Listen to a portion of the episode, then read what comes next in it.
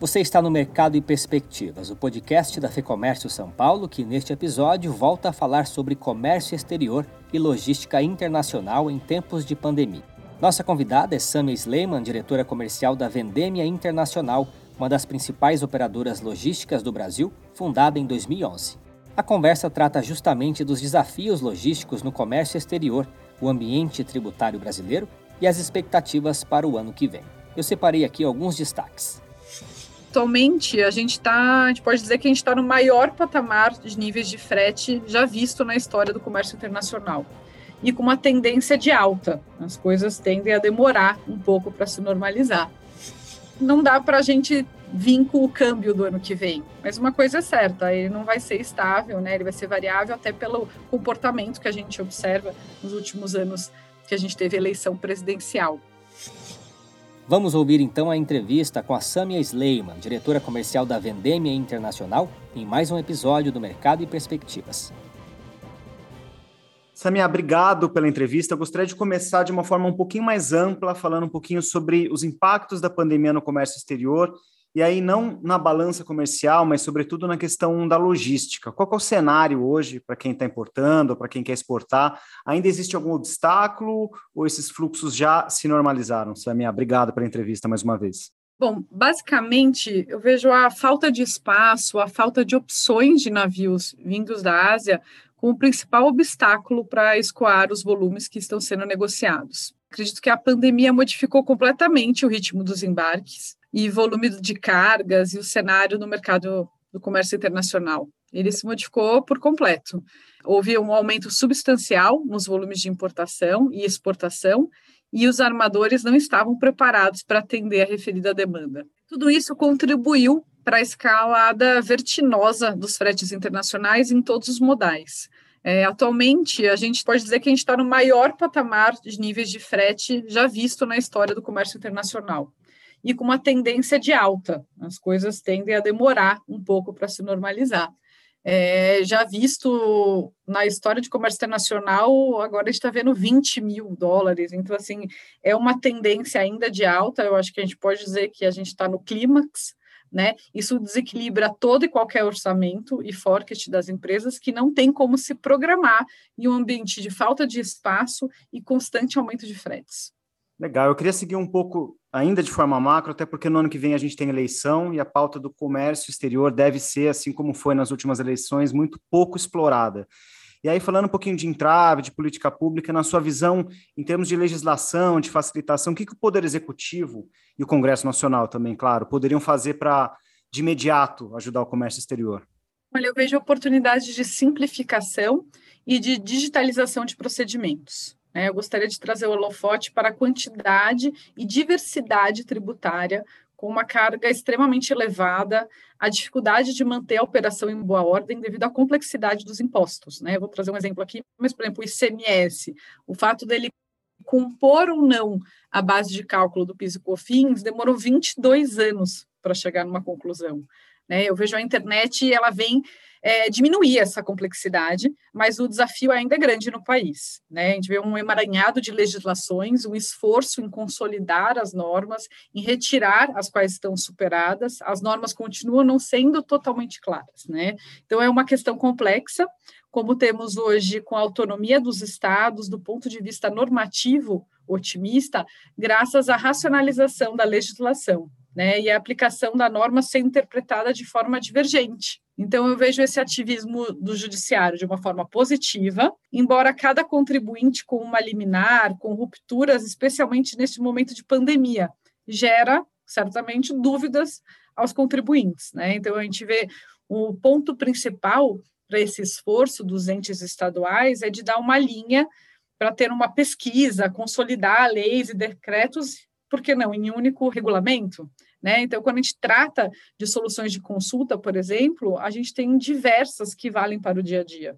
Por exemplo, uma classificação fiscal. Então, a, eu acredito que a gente está num caminho sem volta, é o caminho da tecnologia, é com maior visibilidade, e, e isso tudo vai ajudar, com certeza, na insegurança jurídica.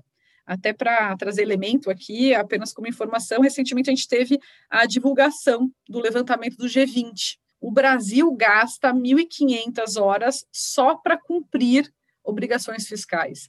Então, se fizer um comparativo com os Estados Unidos, eles gastam 175 horas. É, o maior da América Latina, o caso da Argentina, é, ela vem com 312 horas. Então, eu acredito que o empresário está tentando acertar, é, mas ele está com um cenário com tantas normas, né?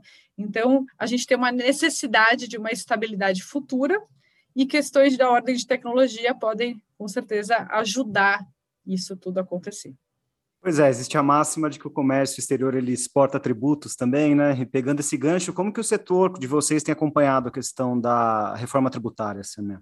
O setor de comércio exterior acompanha né, os benefícios fiscais e a convalidação dos incentivos.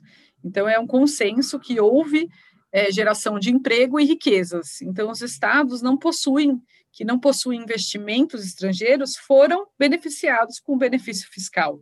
E a concessão dos benefícios está no DNA do sistema tributário nacional. Então, desde a década de 70, quando a gente teve a Zona Franca de Manaus, é, vem sendo utilizado os benefícios fiscais e financeiros, né? E com o fim deles, eu acredito que a gente teria o um aumento da inflação, como certo, é, graças ao incremento dos custos dos produtos. Então, hoje a gente tem uma alta carga tributária e esse ônus tributário é contrabalanceado com os benefícios fiscais. Então, a gente deve olhar esse mecanismo de equilíbrio, é uma prática hoje já no Brasil e em outros países também.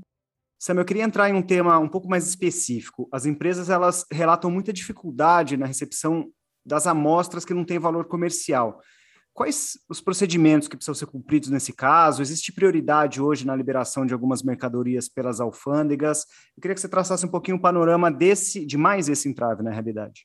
Bom, a, a questão de recepção né, de amostras sem valor comercial e quais procedimentos devem ser cumpridos, eu trago primeiro o fato que a gente tem uma aplicação da isenção prevista na lei, e quando a gente se depende da legislação, a gente trata da isenção nas operações com amostras, e a intenção do legislador é desonerar o recebimento ou distribuição de amostras, uma vez que elas não possuem valor comercial. Então, a isenção é indiscutivelmente aplicável.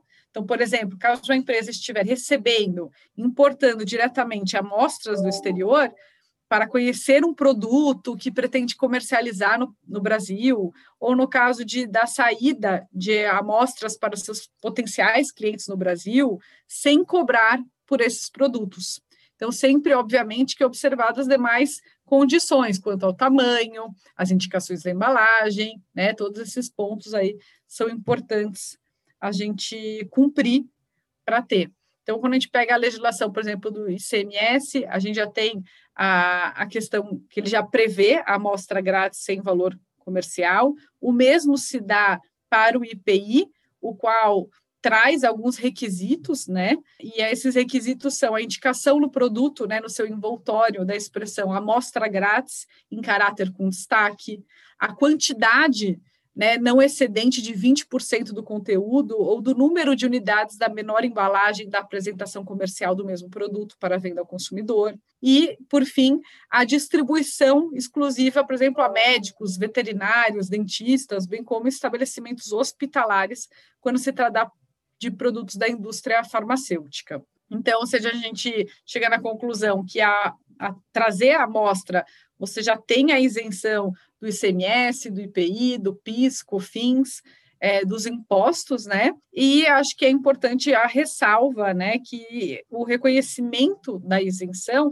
ele será efetivado em cada caso pela autoridade aduaneira. Então, dessa forma, quando a gente trata de uma importação por encomenda, né, como a saída dessas mercadorias não se dará a título de distribuição gratuita, pelo contrário, se dará pelo título de venda, a operação não preenche os requisitos para aplicação da isenção e deverá ser normalmente tributada. Então, essa ressalva que a gente faz. Interessante. Samia, e retomando aqui ao tema inicial, quais lições que a imprevisibilidade da pandemia trouxe para o segmento de vocês? O que, que fica como lição de tudo isso que aconteceu? É, o comércio exterior já tem, pela sua característica, o dinamismo, né? Então, assim, realmente a gente ah, foi ainda, claro, mais surpreso ainda com os desafios logísticos impostos pela pandemia. né? Como os preços de frete se comportaram, né? Então a gente chama atenção para isso. Atualmente, então, a gente está no maior nível de frete já visto na história de comércio internacional. E como se programar com isso? Estar tá próximo do cliente, monitorar, negociar, às vezes, um, um feriado que você não vai, às vezes você vai ter realmente uma carga que não vai embarcar e, e está perto dos seus clientes, né? A tecnologia, então a gente tem investido muito em tecnologia para dar visibilidade para o cliente entender que às vezes um trânsito demorava 40 dias virou 50 dias, quais ações podem ser tomadas, mas tudo isso com uma geolocalização em tempo real faz toda a diferença para a comunicação. Então, você ter uma comunicação com o cliente através de uma única plataforma. Então, a gente tem tentado usar a tecnologia para lidar com esse dinamismo. Samia, para encerrar aqui, queria perguntar sobre as expectativas de vocês para 2021 e 2022, né? 2021 já está acabando. Quais são as expectativas também para 2022?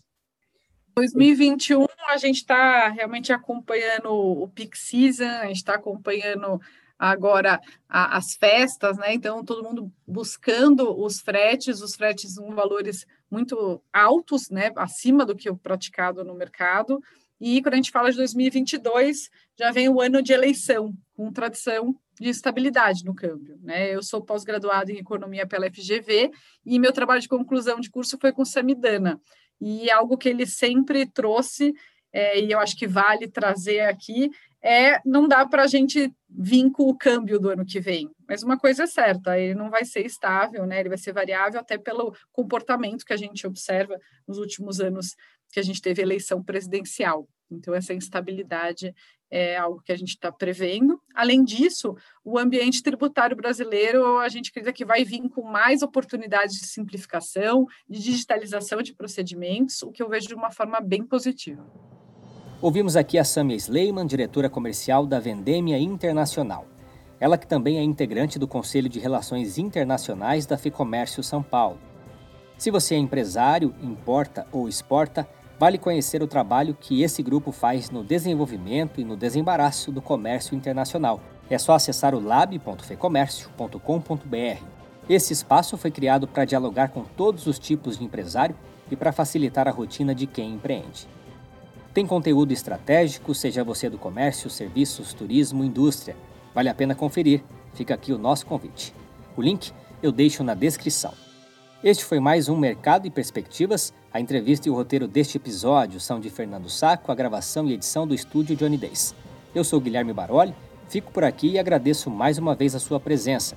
Até a próxima.